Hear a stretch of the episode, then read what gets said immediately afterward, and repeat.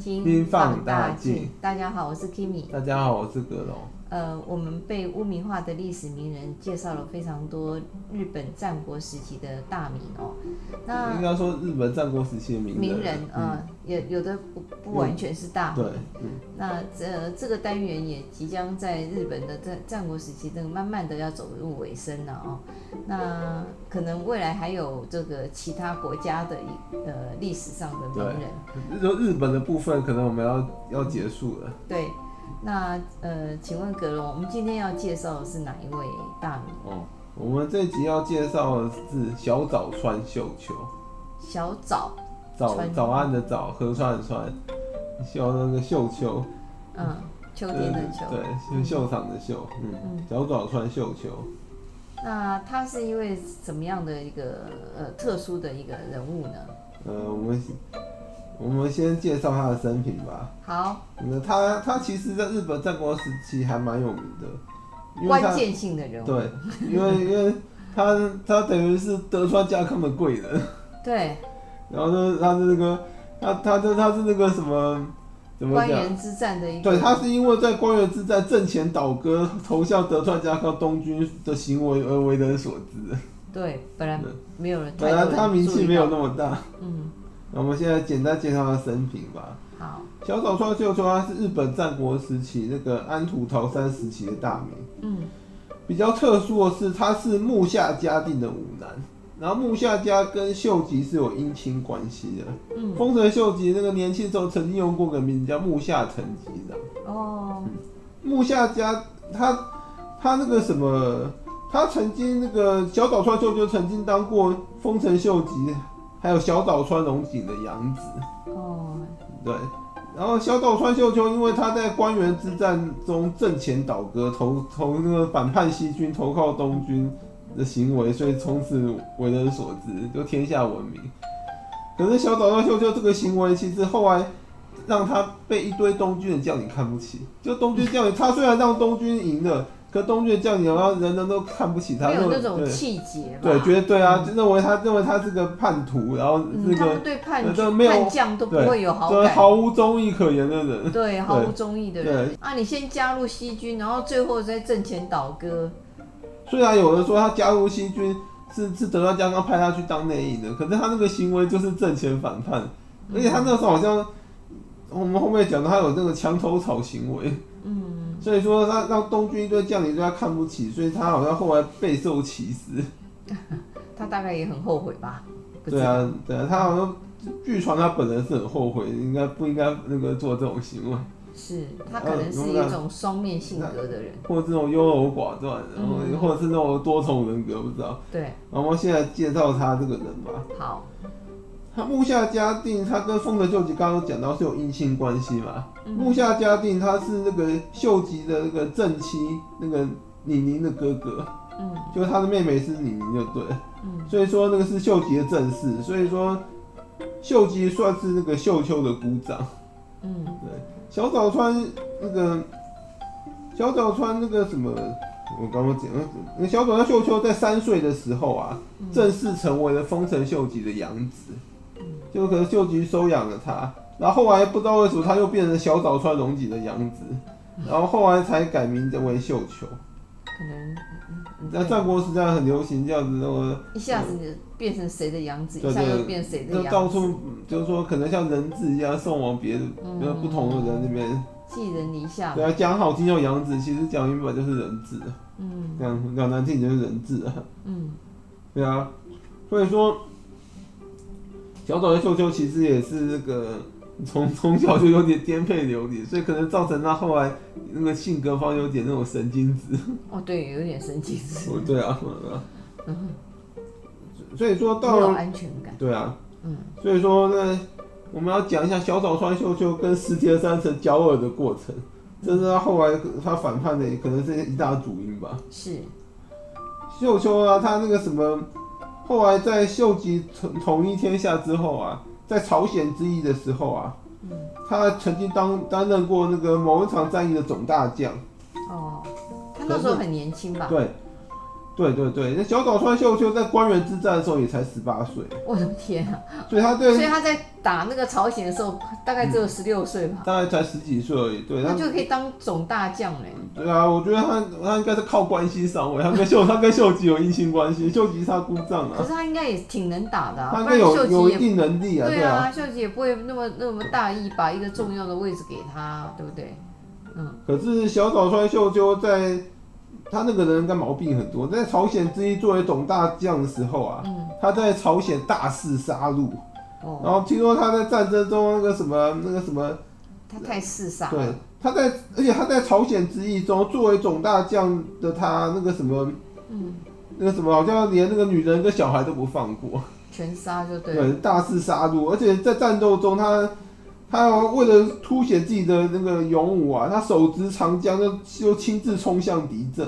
哦。虽然他最后曾经成功的生擒了敌将，可是可是立了战功。可是由于说，因为他的这些行为，杀戮、屠杀行为，还有他很不稳重啊，身为总大将亲自冲往敌阵，这种很不很不稳重的行为，所以所以说他后来就被丰臣秀吉强制征召回国。哦。秀吉就就是说，呃，跟他跟他弄弄个名目，说什么说日本国内怎么样，就叫他回来就对。嗯，他等于被被被迫从前线那个被叫回来。有点像岳飞十二道金牌，你要赶快回来。反正就是，反正就这意思就是把他免职啊。所以其实这个其实他就觉得很没面子，要被秀吉那样从朝鲜叫回来免职。嗯，就被强制招回国啊。然后回来以后啊，秀秋就听说了那个什么。是石田三成那个听人讲说，石田三成在秀吉面前讲他的坏话，就说他什么在大屠杀，然后然后又那个很不稳重之类的、啊。哎、欸，如果我是石田三成，我也会讲他坏话，因为他这样做好像是不太恰当哎、欸。对，他就对啊，他这个行为其实其实也蛮蛮丢那个丰臣家跟日本的脸的，嗯、因为你去别国那个大肆杀戮，连那个连那个妇妇孺都在杀，然后呢，然后那个什么。而且你身为总大将，直接冲往敌阵，万一万一你被俘虏，哎，不是日本军队不是完了吗？嗯，那都行为很不稳重啊。通常总大将不会他妈自己往上冲的，是 比较少这种。对啊。然后他那个你要冲的话，是要你很有把握的时候才能冲。嗯。所以他就记恨了石田三成。所以他就听说了，听人说是石田三成去跟秀吉面密告讲他坏话，所以从此之后那个什么有心结，秀秋就。就开始亲近石田三成政敌德川家康，就跟战就跟这种不爽石田三成对。我讨厌你，所以我跟你讨厌的那个对，对象就是嗯，这是很麻吉。对，这是他们交恶的刚开始，还有后续哦、喔。后后续是这时候他只是跟石田三成不和，还没有到非常厌恶的程度。可是后来啊，可是后来又发生一件事，就是。在秀秋在福建城包围战的时候，另外一场战役的时候啊，嗯，他表现的非常活跃啊，嗯，可是那个什么，可是好像那个什么石田三成好像因此有点嫉妒他，哦，然后他又他又抓到他把柄，所以又又在又在那个秀吉面前讲他，他那个因为在福建城包围战的时候，虽然那个。小岛川秀秋表现很活跃，感觉好像立了很大的战功。可是石田三成却认为说秀秋的战功只是在追杀撤退的败军，就他只是只是嘛，只是那个只是只是追追着人家那个败退的那边这边杀而已。这种也有点牵强嘛。那你你你作战的时候你不追吗？没有。可是日本当时日本战国时代当时的那个武士道精神是认为说。你那个追杀败军这种行为，是不是一名武士该有的行为？对，对对，而且你身为主将，你亲自率率军去追杀叛军啊，万一遇到埋伏啊，或者是怎么样，你被擒或杀害，那战局就会立刻那个反败，会被反败为胜。嗯，对啊。就是小岛川秀有个毛病，动不动喜欢亲自去 去阵前单挑，不然不然就亲自冲向敌阵，不然就是追杀叛军，就自己跑到最前面。他有点像三国的吕布哎，那种很勇猛的感觉。可是可是他又没有吕布那么勇猛，也没有他又他以为是他又不是我们上次讲到讲我们上次猛将啊。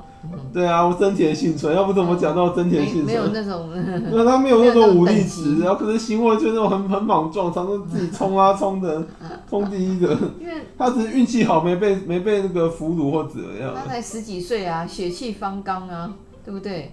就是好像很很顽劣、很暴烈那样子。而且历史记载说小岛川秀就是脾气很暴躁，应该是。对啊，所以这个，所以说这个石田三成就用这些理由说他他身为主将不该去追杀派败退的人，不符合武士道精神，然后又那个又不该亲自去抓抓去追，会可能会造成战局那个逆转，所以他不认同的小岛川秀秋在福建城包围战的那个战功。嗯，所以秀秋因此对上石田三成怀恨在心，然后跟石田三成的关系更为不和。嗯，就是他因为这两件事，让他跟世界三条等于说已经水火不容了。嗯，对啊，所以说那个其实，因为我们要介绍小岛秀秋，就要讲到这边，说他为什么后来会反叛西军。对，可能很有可能就是因为他跟三成是死对头，就是说。虽然西军给他很庞大的利益，可是他对三成的怨个人怨恨已经超过那个那个利益了，就他宁可不要那些利益，他也要报报复三成。对啊，因为那时候呃丰臣秀吉还没死，他们还勉强大家在一个呃主公的一个那种麾下，表面上还没有直接翻脸。应该说秀吉活着的时候，没有人敢直接翻脸，什么什么，对啊，你看那个，你看直接跟秀直接翻脸，在动武的那些大名都被秀吉给收收拾灭掉。对，可是秀吉一死，那天下大乱了，所以呃，他们那个阵营就已经分裂了。就是秀吉有有他，不管是什么人格魅力也好，是武力武力压迫也好，就他活的时候都都没有人敢那个轻举妄动，大家都维持表面上的和平。嗯，你看，连那个德川家康的老狐狸都一直潜伏，不敢动。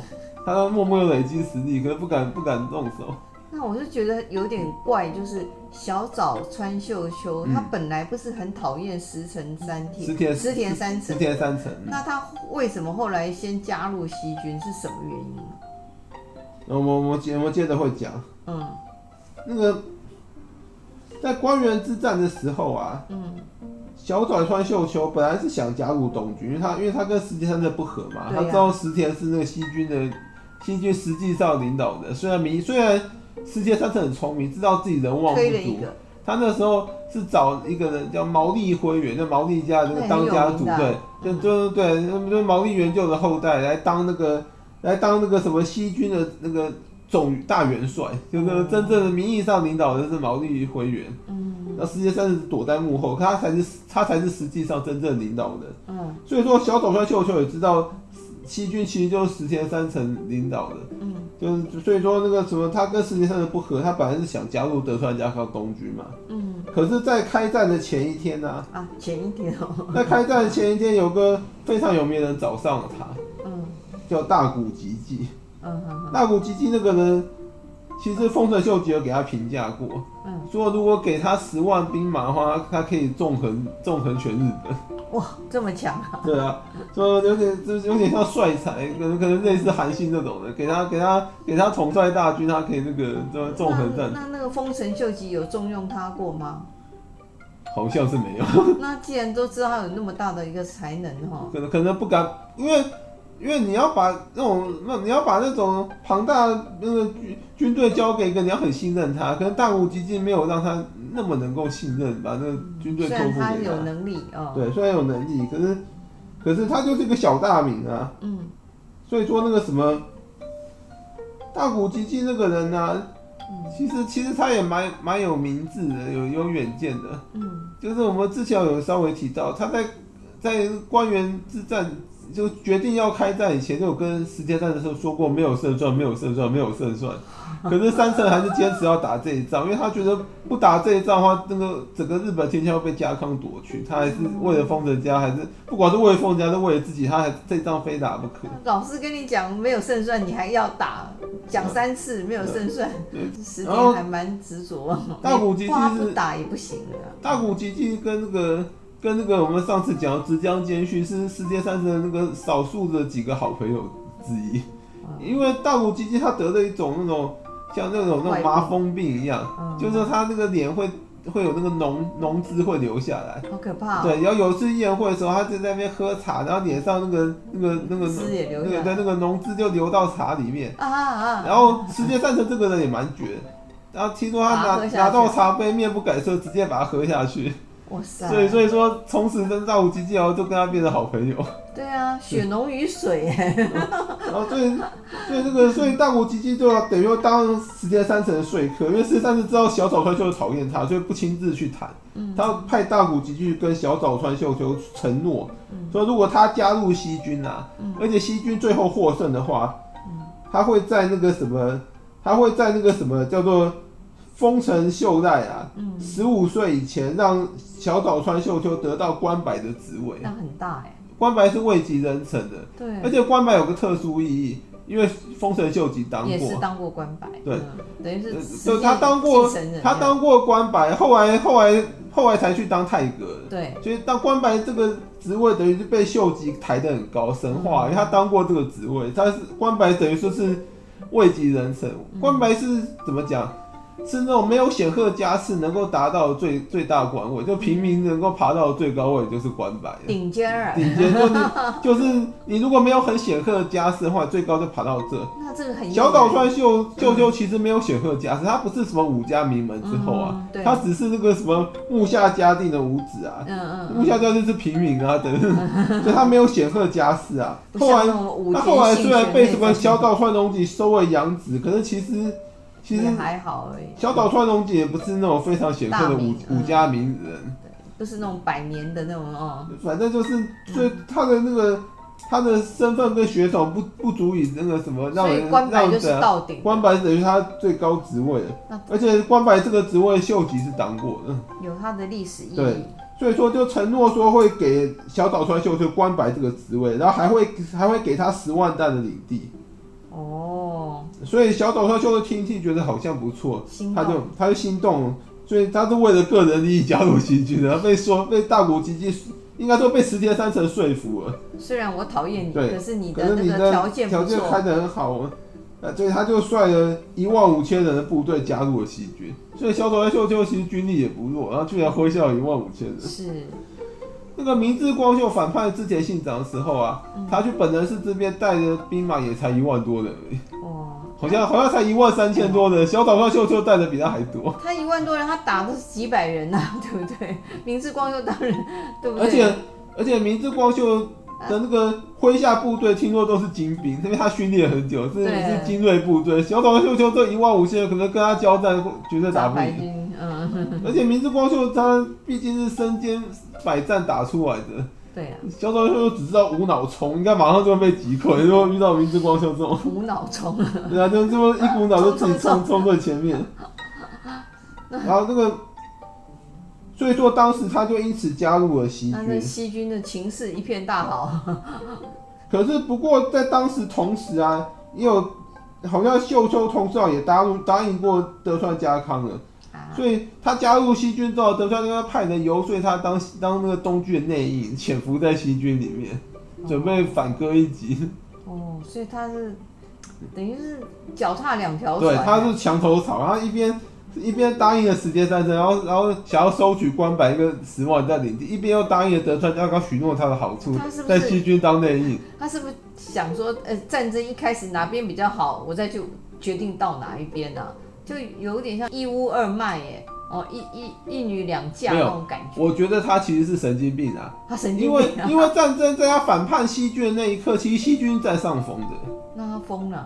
那其实那时候西军占上风，我们接着讲吧。哦所以他其实算神经病。他如果他如果是待价而沽，想看哪边占上风就支持哪一支持哪一军的话，他不应该反叛西军，因为在他反叛前，西军占上风的。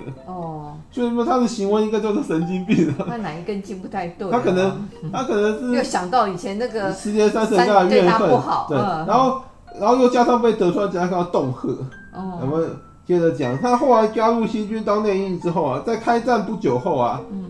那个由于战况对西军有利啊，这也蛮神奇。那时候西军啊，有超过一半以上的人都躲在山上看戏。那真正跟真正跟德川家康交手的只有三万多人而已。那还打得不错。然后德川家康其实到战场里号称十万的也没有十万，因为他的儿子啊还没到。他儿子率了三万多人的那个别动队啊，然后在路上被那个真田幸村为首真田家牵制了，然后还迷路。哦，听说他长子后来被德川家大骂一顿，那么重要的战役，你都 迟迟不到主战场，在那边迷路，率三万多人在迷路，所以德川家康主力部队大概大概六万多人在在官员战场上，所以西军蛮强的，又三万多人就还把还那个挡住了东军六万多人，还把东军一度一度打入下风。哦，就西军战斗力其实蛮强的。那如果再加上这个这个小早川秀秋，他如果再来帮德川，可能会败，对，吃败仗。所以小早川秀秋那时候也是在山上看戏的 一的一支的一一部分兵马。西军很多人都在山上看戏，所以后来，所以后来德川家康在战前动员的时候还说，那个西军一堆武士根本不叫武士，他们叫人偶。你要么只敢躲胆小鬼，只敢躲在山上看戏，不敢不敢进战场？真的。对啊，看不起。对啊，什么西军一队人不知道为什么，不知道得不知道是石田三成没人员还是怎么样，他们都在躲在山上看戏。嗯。然后好像好像在那边，然后在那边伺机而动，躲在山上看戏。所以说那时候啊，西军一度那个占上风的，等于说东军那个战况不利嘛，所以这时候德川家康就很那个，就开始很很着急啊。嗯。因为那个什么，因为这时候战况对西军有利嘛。小岛川秀秀那个那个神经病啊，他一看西军好像好像那个什么开始占上风，他开始犹豫要不要倒戈东军，然后不好想说就就这样将错就错，真的是西军算了，反正他现在阵营是西军嘛，嗯嗯，如果赢的话他变胜利者啊，对，他就不用倒戈啊，反正他不倒戈，他没有做出倒戈行为前呢，大家都认定他是西军啊，对。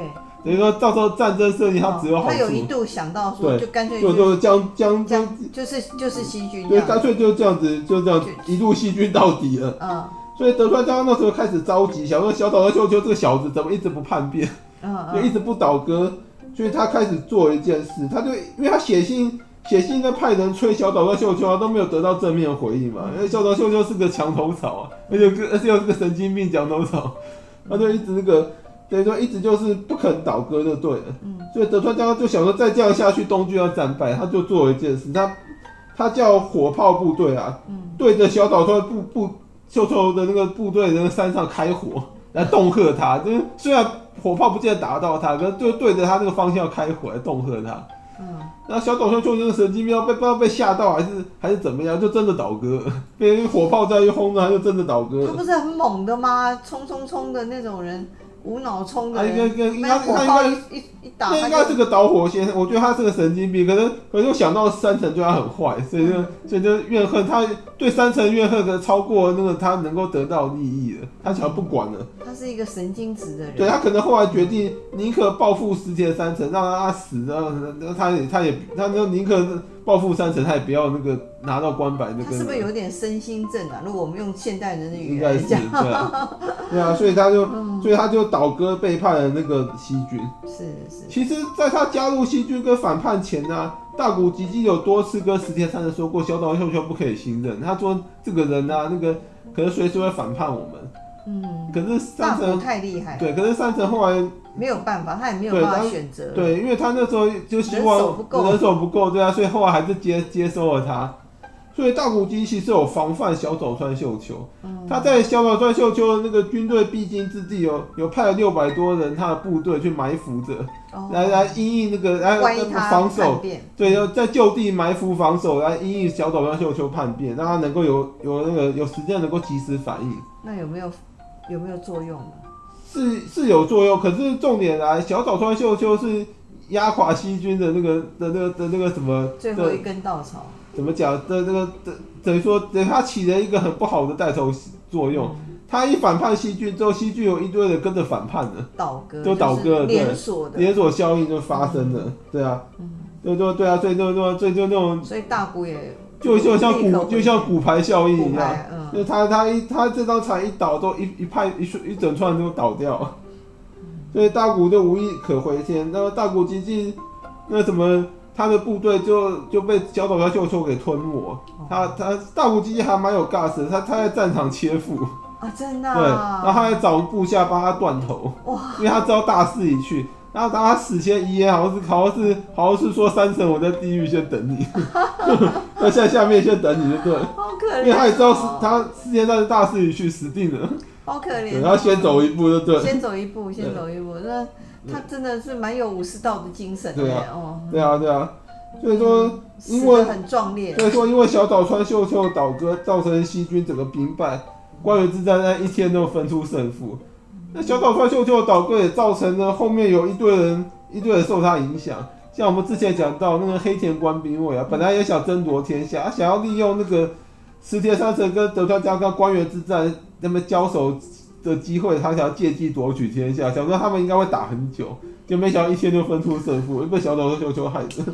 所以今天要帮他平反的那个点在哪里呢？然后我还没讲完，嗯、他倒戈西军之后啊。嗯造成东军获胜，可是我们刚刚讲到东军很多人看不起他，就认为他背背信啊，就没有没有道义啊，行为就瞧不起他这个这个叛将，就对。对啊。所以他后来就也就郁郁寡欢，然后那个什么，然后就开始酗酒啊，情绪暴躁，而且好像德川家康承诺他，然后也也没有都给他，好像好像没有没有完全。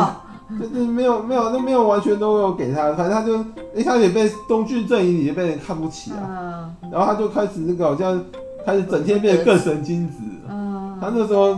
然后那时候他才十，不是说他关原之才十八岁嘛，非常年轻，嗯。然后他这个他在战后就一直一直逢人就说他看到大古吉继的鬼魂来跟他索命，他就说走整天啊就就就那个看着那个。大古毕竟是一个很阴烈的人，啊，对，郁郁寡欢。然后所以在关原之战两年后，小岛川秀秋就死了。哦。他死的时候才二十岁，有人说他是被被那个诅被大谷吉诅咒。对，然后索命，索命，然后也有人说他是被被这个小小姓加成反叛。哦，有那听说小信加成送餐的时候不小心把那个餐点打翻，然后他就暴怒，然后丢了一把剑叫他切腹，然后那个他们那个小信就把剑拿起来把他刺死了。哦，反正就是说有两种说法啊，好就有好几种说法，还有人说是有人。是那个德川家康派杀手把他做掉，因为觉得他是他，然后也是东军的一个污点，因为找人那么去靠，对啊，靠个靠个叛将才赢的。对，就是德川家康军事军事史上的一一大耻辱。跟着把他灭口。对啊，你六万多打三万多打不赢，还要靠人家反叛。小早会背叛那个石田三成，哪一天对你会背叛？对啊，所以他跟着把他做了，对啊，就把他暗杀掉。有可能，嗯。那我们要帮他平反说。小岛川秀秋那个人啊，其实大家都在说他是个叛徒，西军的叛徒嘛，官员之战。可是其实你真的不能不能够不能够那什么，完全都说是他的错，因为那个什么，他早就跟石田三成是不合的啊，所以他跟三成的那个怨恨程度啊，已经早就超过他想要那个他想要的得到的利益。就虽然关白跟十万但领地是很诱人啊。可是搞不好小短袖就就想说，我什么都不要，我只要三乘十。他搞不好心里就是这种想法。他说我什么都不要，我就知道报复石田三成，我就是要熬一戏的，对。他光是抱持抱持这种心态，就最后倒戈反叛西军的。有可能。西军如果 leader 换一个人的话，他可能就不会反叛倒戈，他就会想要把利益拿到手。只能说他的对三层的怨恨，已经高高过那个利益的那个什么利益的那个吸引力。仇恨是一把烈火嘛。对啊。嗯，真的把他火。嗯，石田三成就是一个怎么讲，比较比较没人缘的够狼湾的人。是。东军很多将领其实加入德川家康都是丰臣秀吉的嫡系部将，像什么加藤清介、清正啊，那个福岛正则，他们加入东军理由只是讨厌石田三成，小微细而已。那一一个人做到这样也是很可悲啊。对啊。所以说，如果没有石田三成的话，他妈德川家康根本弄不出什么十万人的东军。是。然后他应该会战败。了解。嗯。然后只能说德川家很厉害，对手选的好，选一个石田三成，选对人了。真的。就你要选一个有名望、可以聚集封神加势力的人，然后你又不能选个太强的，选个太强，万一你打打不赢的话，你你就你要丧失天争夺天下的。没错。然后因为时间关系，小宝快秀秀我们讲到这。好的。好的，谢谢大家，谢谢大家，拜拜，拜拜。